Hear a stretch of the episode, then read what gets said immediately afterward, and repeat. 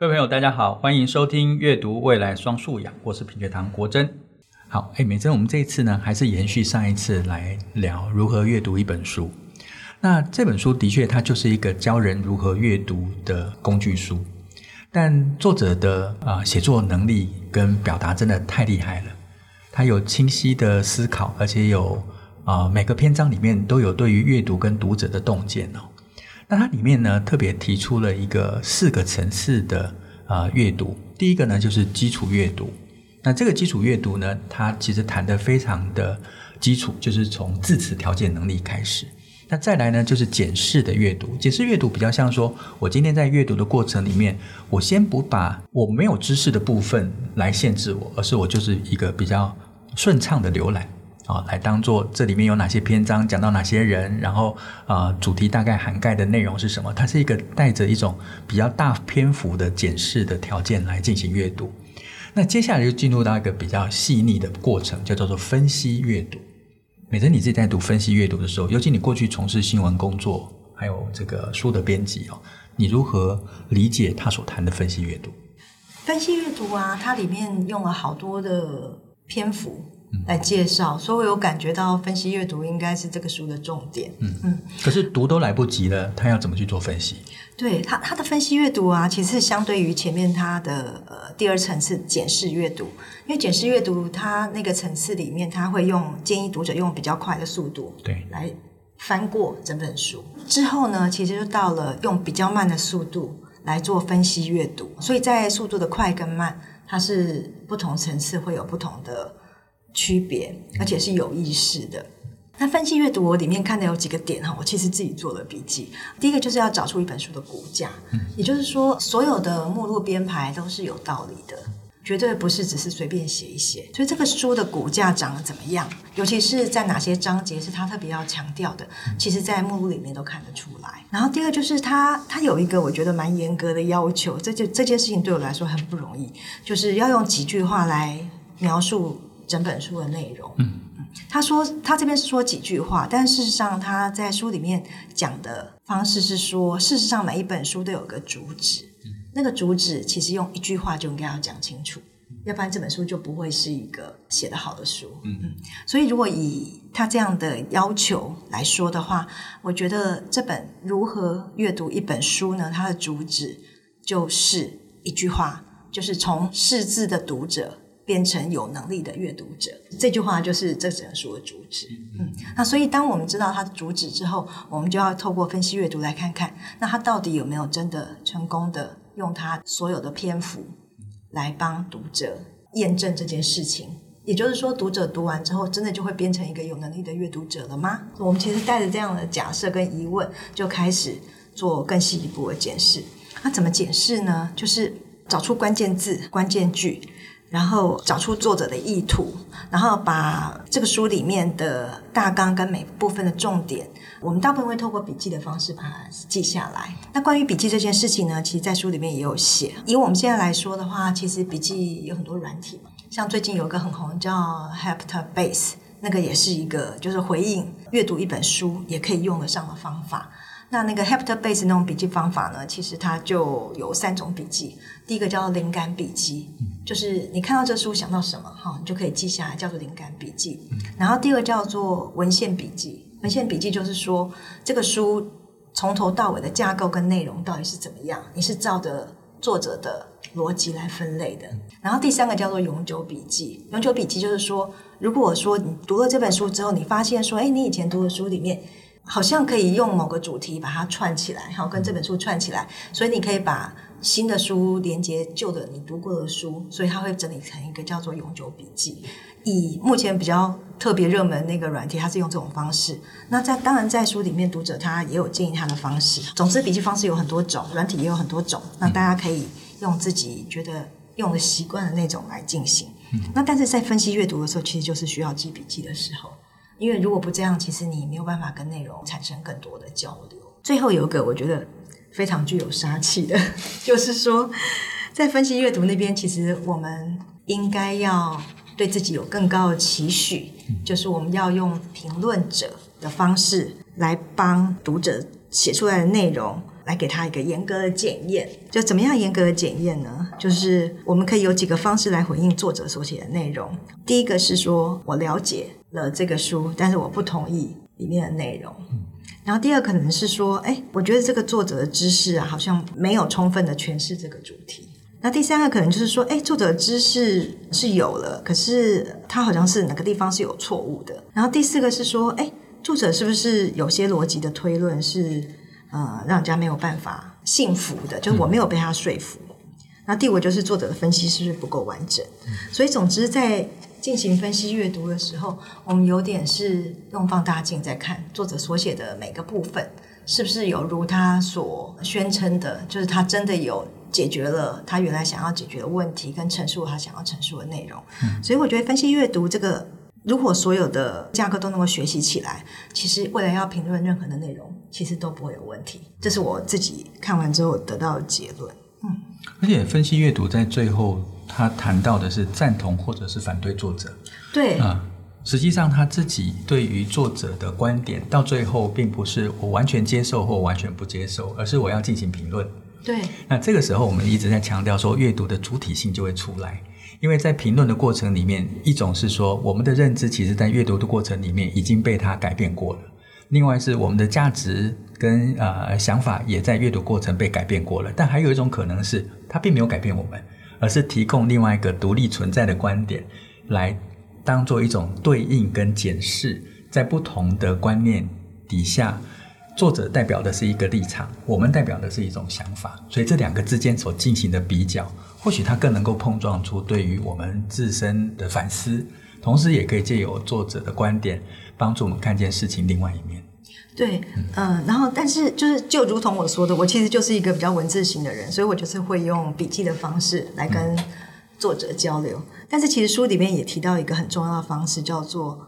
边读就边自问自答，我这个是我自己觉得非常有趣的。我自己在读书的时候，真的就是我在读的过程里面一直会自问自答，而且通常会跟作者有对话的过程。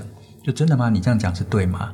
我不这么认为。那我通常会把我自己的不认为或者认为写在旁边，然后往往作者在后面的几页，甚至在没有多远的地方，其实他就会提出他的看法，然后就间接的回应我自己原来的想法。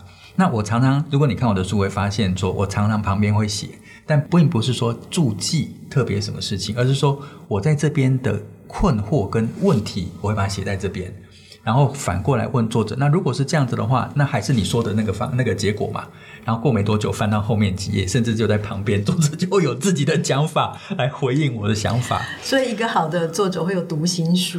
他知道 读者在这个时候可能会有什么样的疑问，然后他先有一个伏笔，但最后会给你解答。而且有的时候是他写的写的内容会让我头脑里面形成自己的对话，是哎，原来我刚才想的不对哦，原来作者并没有回答我的问题。其实我刚才问的问题很重要，哎，可能后面有，或者是他不在这本书里面，不知道。但是对我来讲，有一种阅读的乐趣，就是在这种自问自答跟作者在文字里面所给予的回应。对我来讲，这是一个很大的乐趣。我觉得自问自答真的是一个很微妙的习惯，因为像我自己就从来没有这样子的自问自答，啊、我就是透过对我就是透过笔记，我是透过笔记，然后我也会再用用写的写下来，但是我通常要写了之后，我才知道原来我在自问自答，所以这个是很不一样的历程。嗯、然后我看到很喜欢自问自答的人，就是他连用 Google 导航的时候，都会跟那个导航的人 自问自答。比如说，对方就跟他讲，因为通常是女生，你可以选择男生或女生的声音。对方就跟他讲说：“哦，前面要右转三百公尺处就是有岔路。”他说：“我才不要相信你什么之类。”就是开始，就是有自问自答习惯的人，就会一直把这个习惯重在生活里面重现。我觉得很妙。呃，所以这个是一个一个 type，是这是一个形式，一个特质。对，没有关于这个导航呢，我是完全相信他的旨意。我不要跟导航作对，因为我真的、哦、嗯，我有一次就是想说啊，那我从另外一个方向也可以吧，啊，绕很久，所以我现在觉得导航比我聪明了。但其实还有另外一种情境，就我有个朋友，就是呃，在开车的时候，我朋友是男生，然后他老婆是坐在助手席，就是坐在旁边，是然后老婆他自己同时看地图或干嘛在解释，就老婆报的路跟那个导航报的路不一样。然后后来那个就是经过几次转折之后，他老婆就生气了。他说：“你都听那个女人的话。”对，所以这时候其实我们就很需要澄清一下，就是到底应该以谁为主？这个跟我们的主题没关系，不过我觉得这个情境非常好笑。嗯、好、啊，这让我想到 AI 将来可能会发生的惨剧。你为什么都听那个女的话？对对对，那下次还是选男生的声音好了。Siri，Sorry 咯。对，真的很好玩。嗯，所以自问自答，我觉得，嗯、呃，是一个我自己需要在学习的部分，因为我真的很少这么做。还有，我觉得在这个分析的过程里面，有一个部分是很多老师跟同学都会问我，就是这个过程通常都会有个概念化的过程。哦，就是上层概念。对我来讲，其实，在分析的过程里面，它已经逐步的形成上层概念。其实我们在谈呃这本书里面的四个啊、阅读的层次哈，第一个是基础检视分析，最后一个主主题阅读。其实它并不代表四个完全切分开来的阶段，实际上它是一环包着一环。也就是说，我们在做主题阅读，其实同时也在进行检视的阅读。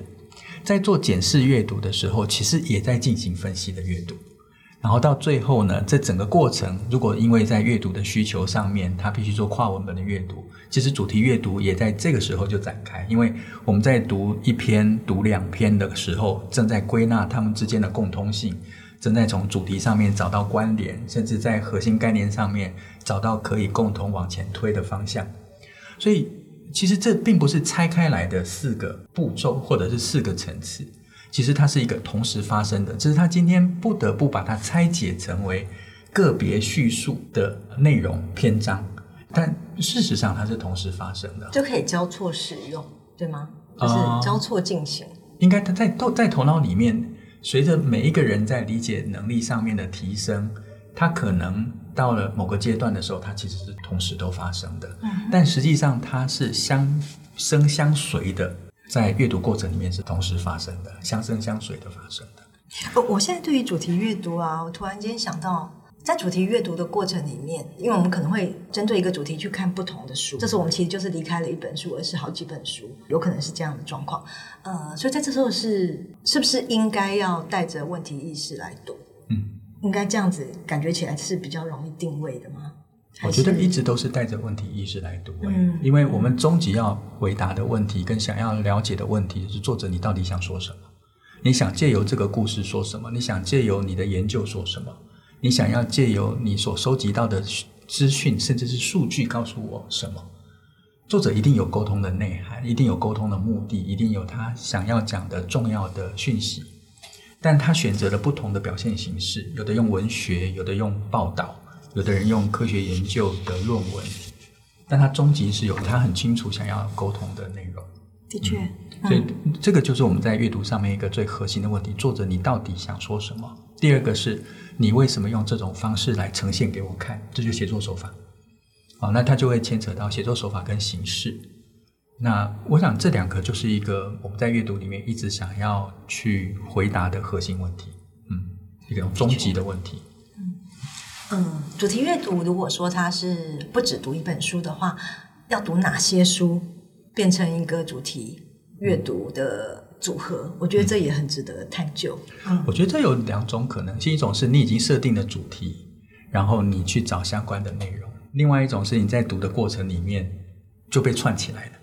那他在书里面其实讲了呃两个两本书，一个叫《飘》啊，我们都知道这个过去曾经拍成一部经典的电影。另外一本书叫《战争与和平》，它背景都谈到战争，但战争是不是这两本的主题？坦白讲，战争不是这两本的主题。实际上，在战争中的人性才是这两本的主题。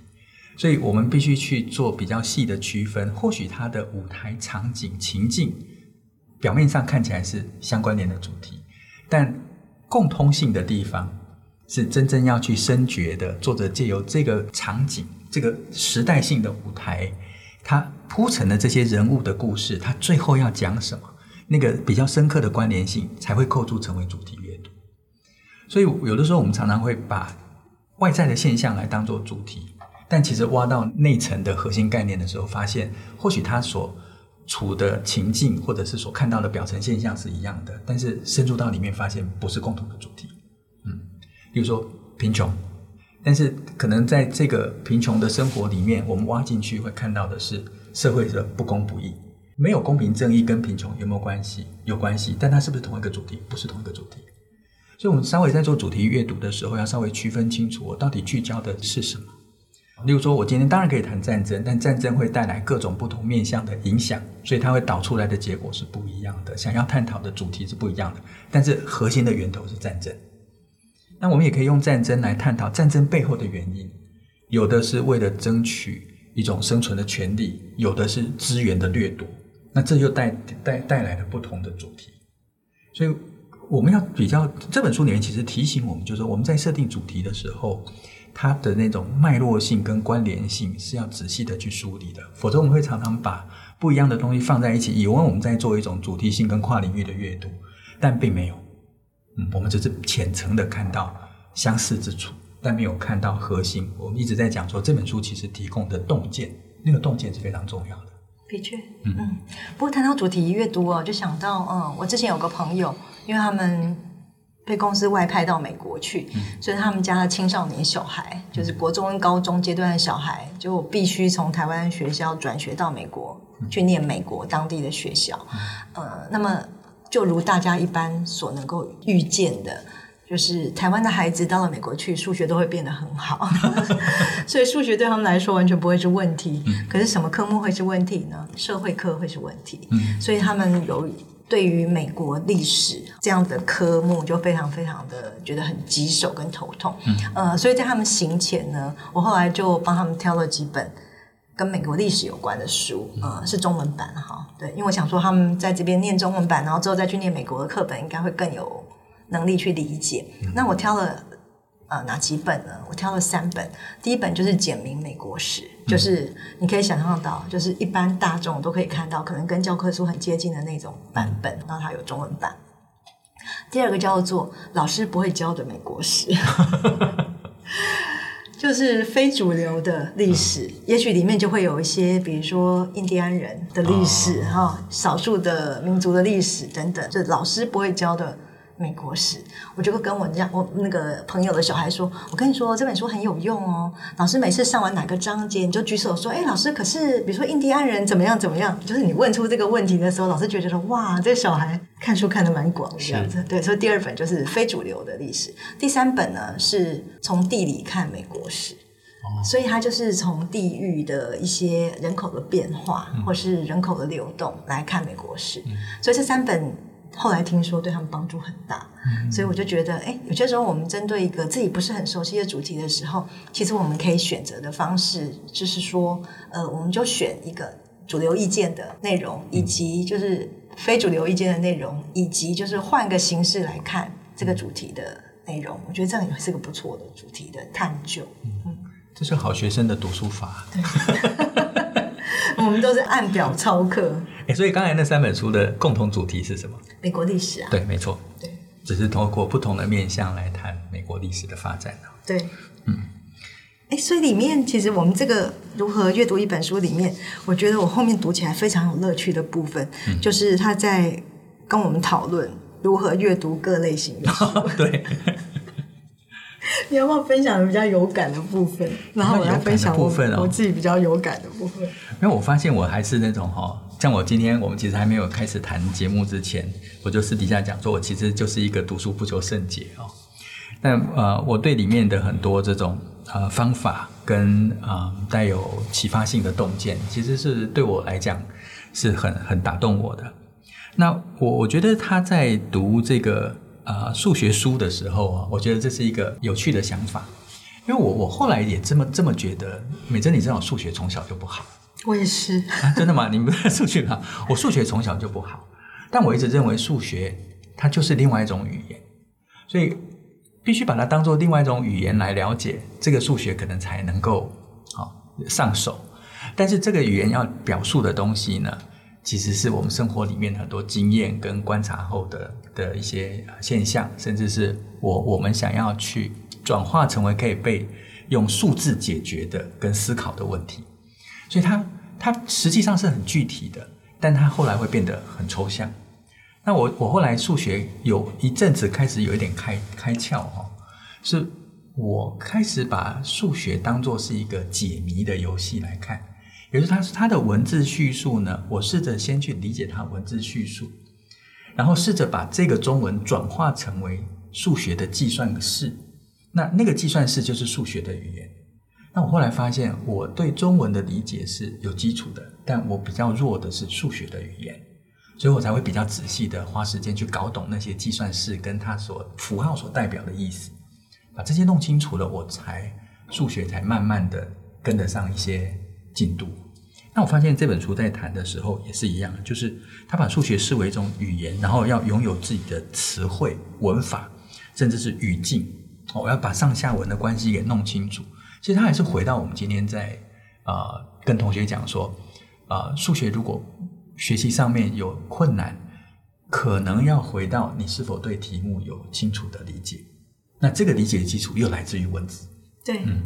所以这个是我在读的时候，数学阅读力也是一个很重要的。对，所以我我在读这个时候是从他的这个内容里面去理解到，原来我当时自己想出的克服的方法，而且跟他所提出来的观点是非常接近的。所以你跟作者有了共鸣。对，我我读这个部分啊，阅读各类型的书啊，我读到其中有类型的书，看到他的结论，我真的笑出来。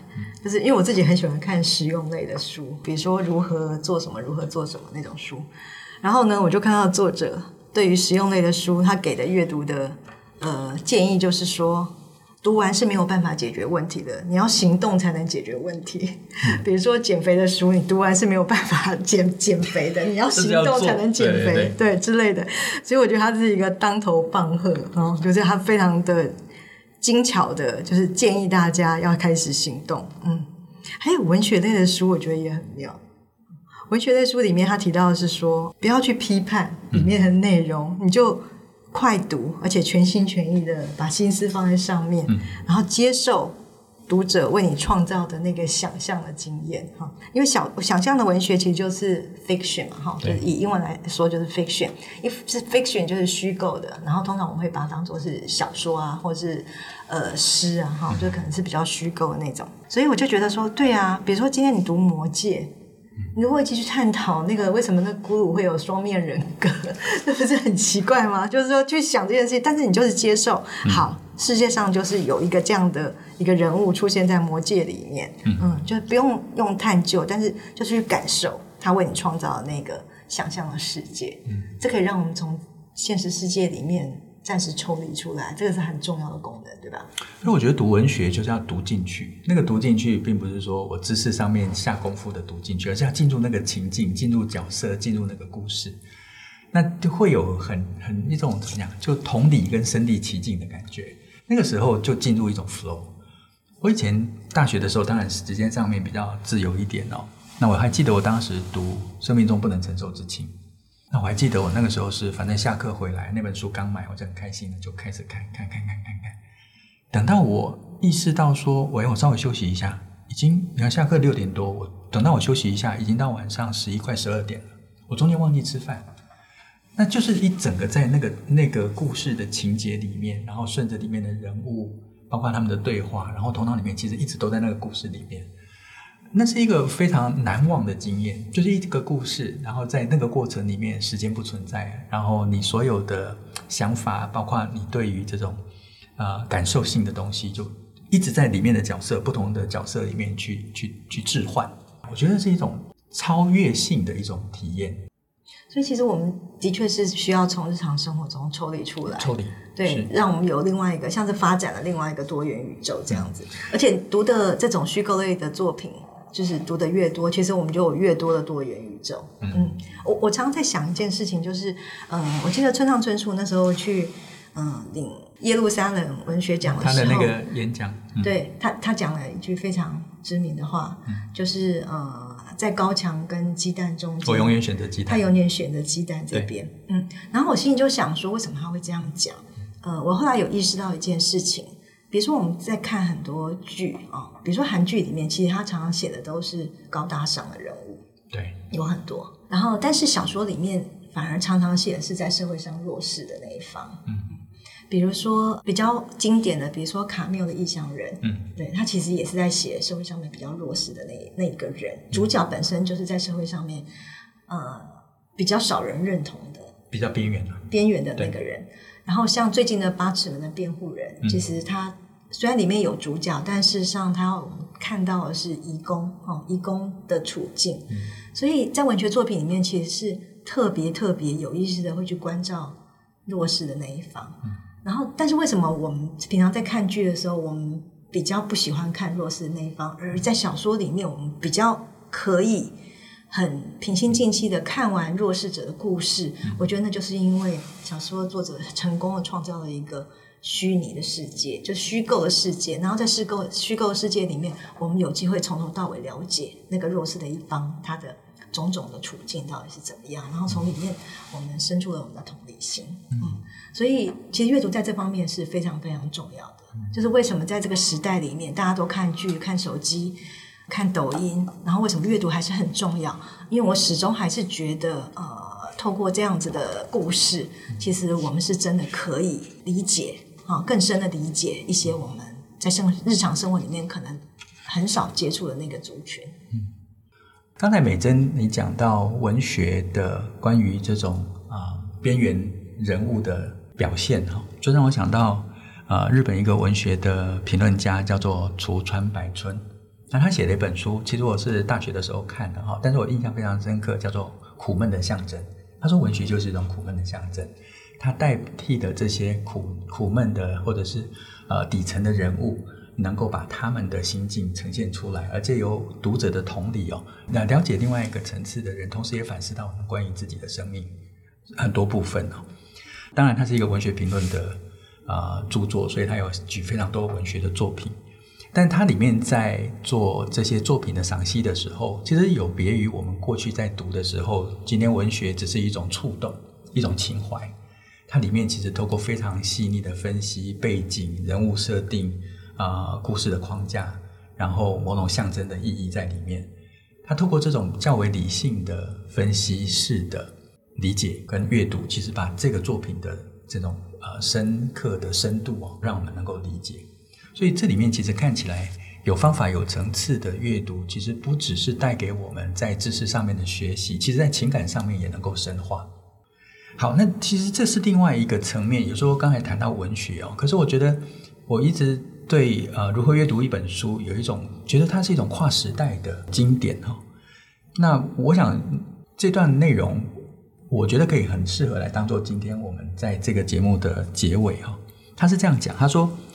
电视观众、收音机的听众、杂志读者所面对的是一种复杂的组成，从独创的华丽辞藻到经过审慎挑选的资料与统计。你刚才讲说偶像剧，实际上偶像剧的所有脚本、场景、人物设定，它都是一个透过设定过后的条件，目的都在让人不需要面对困难与努力，就很容易能够整理出自己的思绪。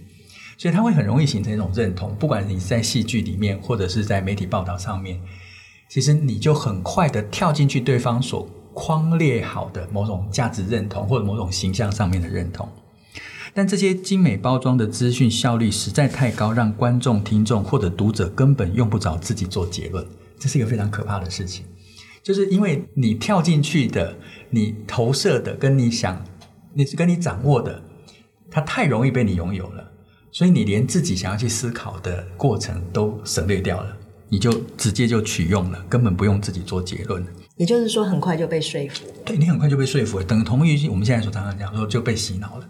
好，相反的，他直接将包装过后的观点装进自己的脑中，就像录影机愿意接受录影带一样的自然。他只要按一个倒带的钮，就能够找到他所需要的适当言论。他根本不用思考，就能够表现得得意。